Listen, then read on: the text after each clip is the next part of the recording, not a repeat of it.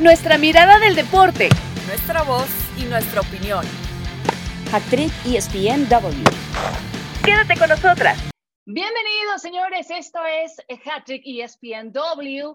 ¿Y en qué día más especial? 24 de diciembre, en Navidad, eh, una fecha que nos encanta y donde bien vale la pena hacer como corte de caja para eh, repasar varios de las entrevistas que hemos tenido a lo largo de este podcast. Eh, nosotros arrancamos un 30 de abril de este 2021, así que evidentemente para nosotros ha sido un año sumamente especial. Y tenemos que agradecer a todas esas voces que se unieron con nosotros para compartir su experiencia, para dejarnos tremendas lecciones. Y, bueno, justamente recordamos o vamos a arrancar eh, recordando a una gran amiga, eh, Nelly Simón, a quien admiramos muchísimo y quien con muchísimo sentimiento pues también nos compartió cómo fue el proceso para ella de dejar su casa para emprender un nuevo y magnífico reto y cómo también su familia fue definitivamente clave en esta tremenda decisión. Así que vamos a recordar parte de lo que nos compartió Nelly Simón y volvemos. Que al final iba a aventurarme un trabajo que sí era el de mis sueños, que tal vez era la primera mujer con este puesto, pero no sabía qué iba a pasar. Entonces, aunado que dejé a mis hijos, que ha sido lo más complicado en mi vida, y dejar mi ciudad, dejar ESPN fue una transición durísima y siempre lo he dicho y nunca lo he escondido. Y les voy a decir algo, yo creo que hasta hace apenas, en mayo cumplo dos años en Guadalajara, y yo creo que hasta hace apenas unos tres, cuatro meses, como que ya el chip de que, de, que fui periodista y que siempre lo voy a hacer porque eso va implícito en mi sangre además, pero de que ya estoy en otro lugar al 100%, ah, pasó hace tres meses. Fueron demasiados años, claro, 13 en ESPN, pero desde el 98 estoy en los medios.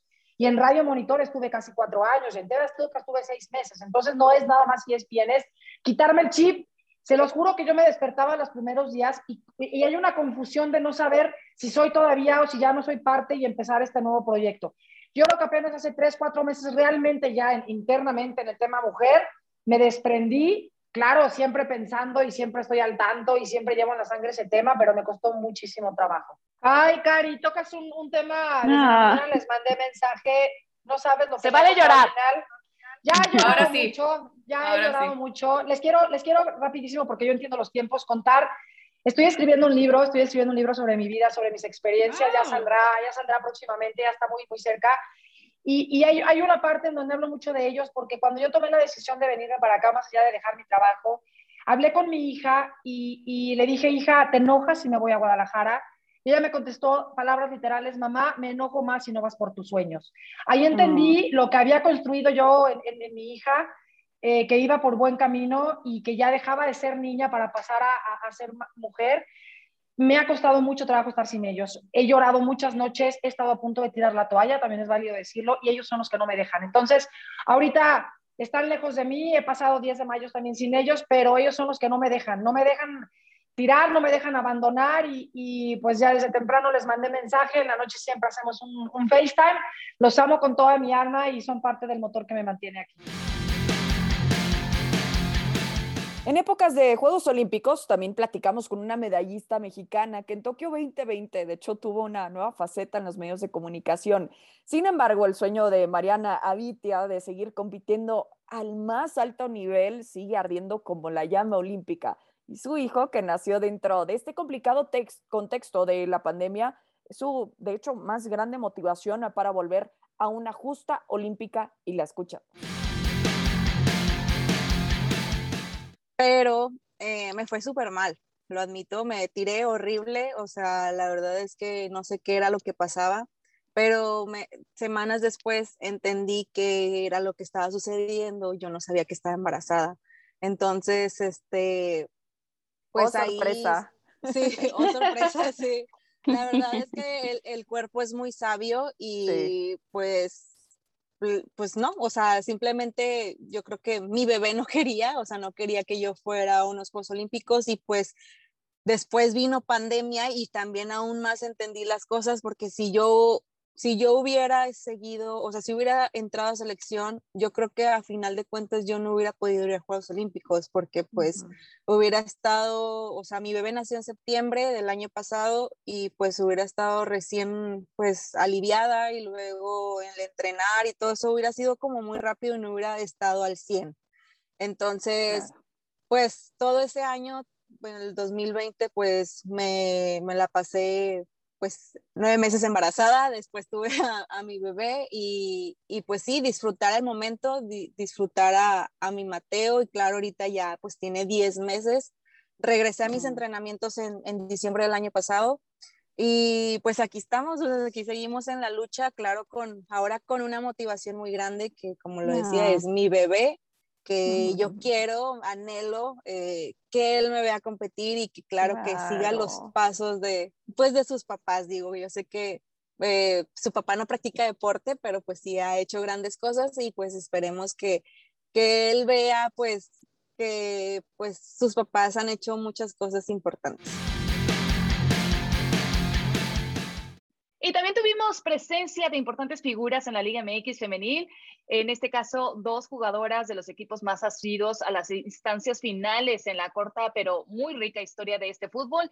Ceci Santiago y Desiremos Ibáez, que nos brindaron diferentes perspectivas sobre lo que es la rivalidad Tigres contra Monterrey. Y bueno, a su vez también nos compartieron el camino que se tuvieron que forjar en el extranjero, ya que cuando ellas iniciaron en este deporte, pues aún no existía una liga como tal profesional en México. Escuchemos a Ceci Santiago y de ahí nos digamos con Deciremos Ibáez.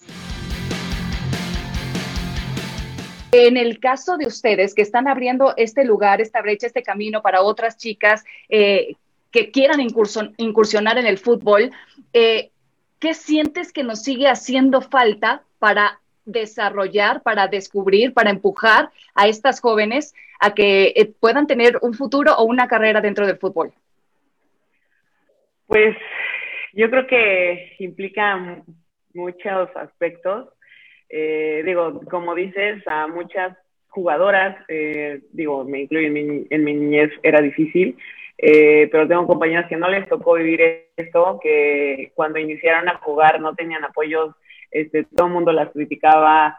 Desafortunadamente la sociedad no estaba tan abierta a que una mujer desempeñara tareas de hombres de la sociedad que vaya aceptando este tipo de, de, de, situaciones, que la mujer está creciendo, está alzando la voz, está levantando la mano. ¿Por qué? Porque también somos capaces, somos aptas y podemos hacer las tareas eh, que, que, se nos vengan a la mente. Eh, mucha, digo, muchas, muchas veces nos encerramos en el no tenemos esto, no tenemos el otro, es como, ok, también ser positivos y, y agradecer y aportar, hacer lo que me toca, exigir también, porque si uno no exige, no, si no alza la voz, pues no se nos va a escuchar. Entonces, yo creo que son muchos aspectos que influyen pero digo, afortunadamente ya se nos están abriendo las puertas como mujeres en muchos aspectos.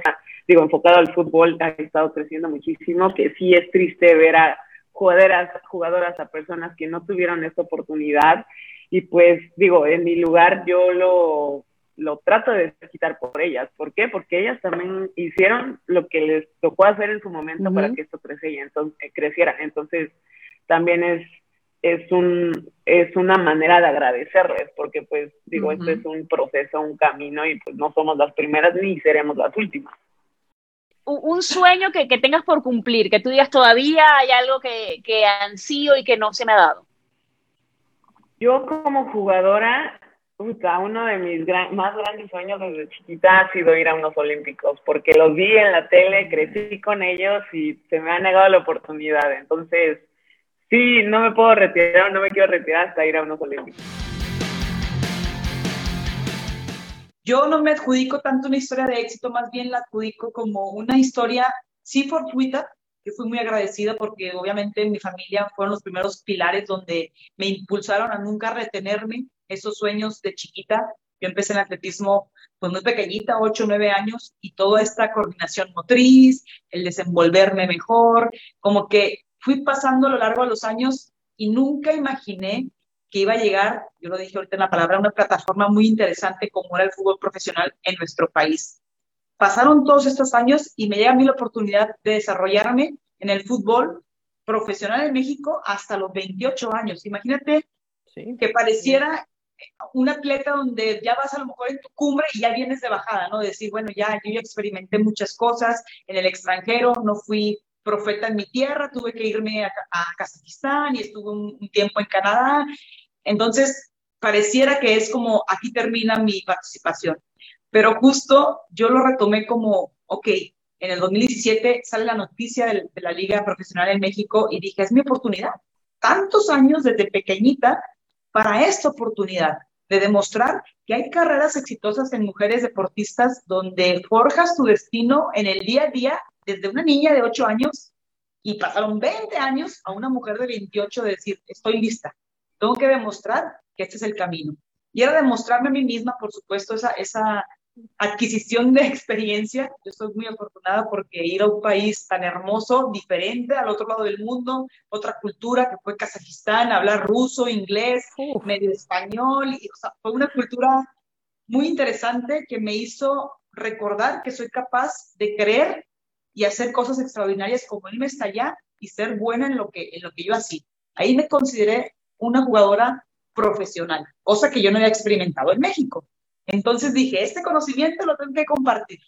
Cuando llega la Liga Mexicana, Rayados me dice, deciré, queremos un perfil como el tuyo, y era como, híjole, tengo 28, 29 años, estoy apta para poder tener esa responsabilidad. Mis compañeras más jovencitas, creo que tuve la, certeza de decir, sí, tomo ese rol, ser pionera, y la mejor manera de, de responderle a mi club de esa confianza, pues es con goles. Para ti, hoy día, independientemente de lo que sea en el cuestión varonil, hoy día, ¿ese es el clásico más importante en la Liga MX femenil?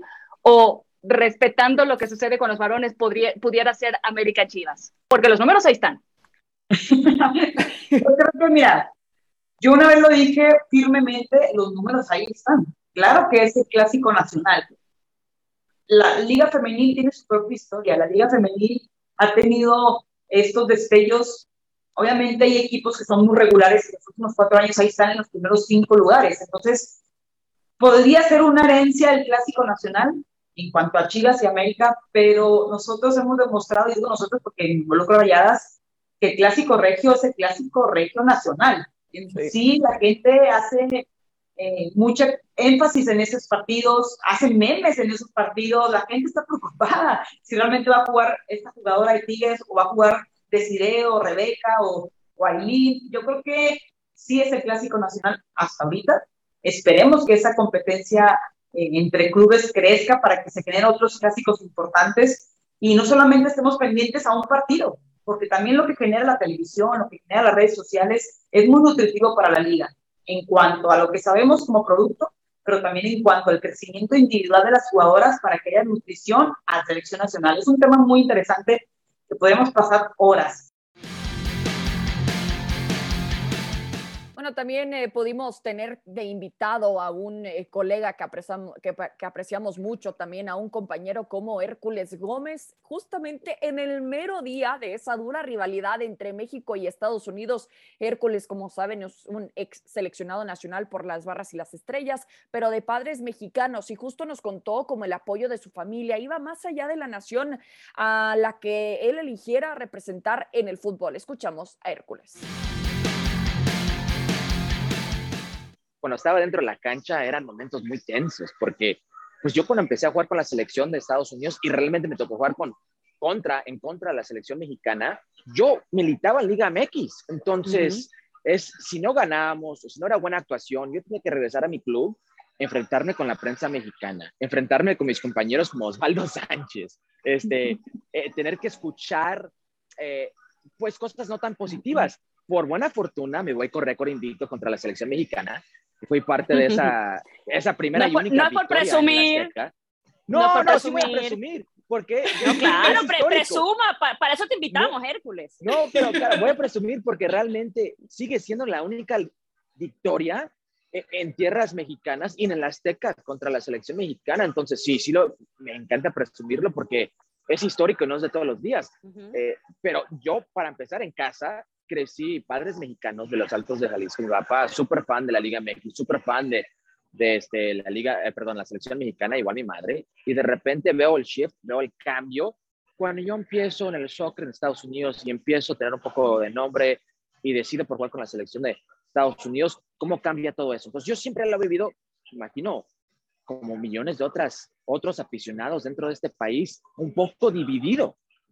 ¿Y, cómo fue tu proceso con tus papás de sentarte a decirte, a ver, o ellos lo vieron como tú mencionas, como que fue surgiendo natural, eh, o hubo esa conversación de, a ver, yo quiero decirles que aunque mi corazón también está con México, me decido por, por Estados Unidos?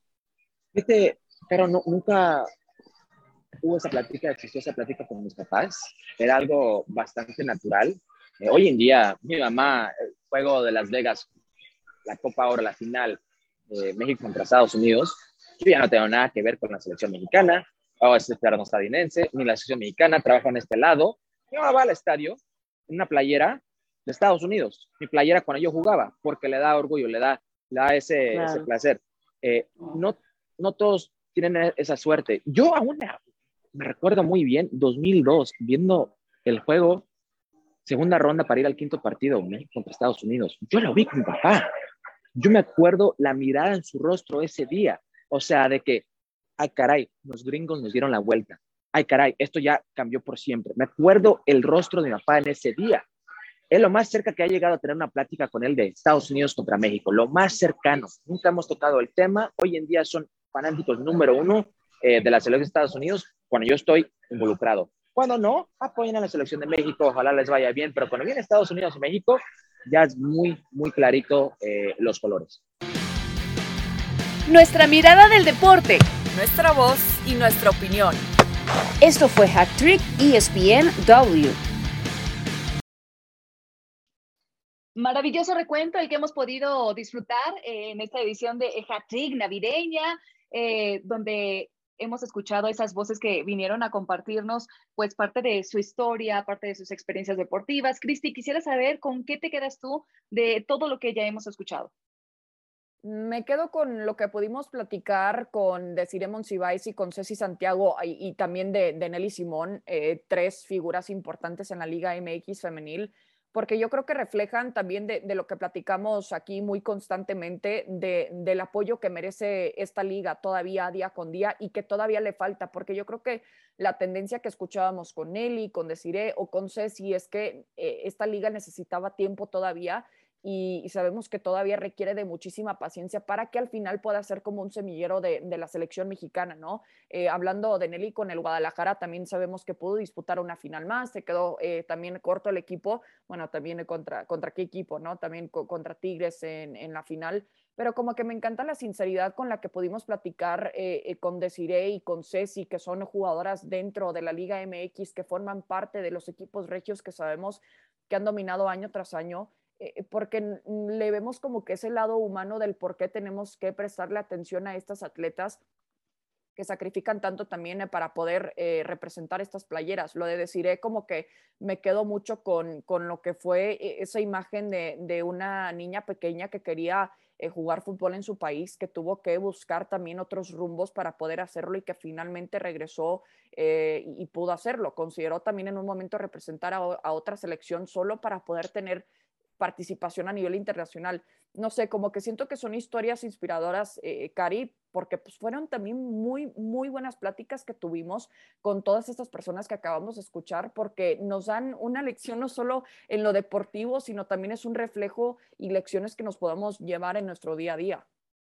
Sí, todos nos han dejado como una tremenda lección, eh, pero si te fijas, yo creo que hay una constante en nuestras entrevistas cuando nos hablan del valor de la familia para impulsarlos a alcanzar sus sueños, a desarrollar su talento. Y yo con eso me voy a quedar, porque además de la simpatía y la buena onda que todos vinieron a regalarnos, nuestros invitados, eh, porque la verdad creo que es el mensaje más bonito también para esta época navideña, el festejar en compañía de los que más queremos, eh, de valorar a quienes tenemos cerca, e incluso celebrar a los que ya no están, pero que nos han dejado su huella.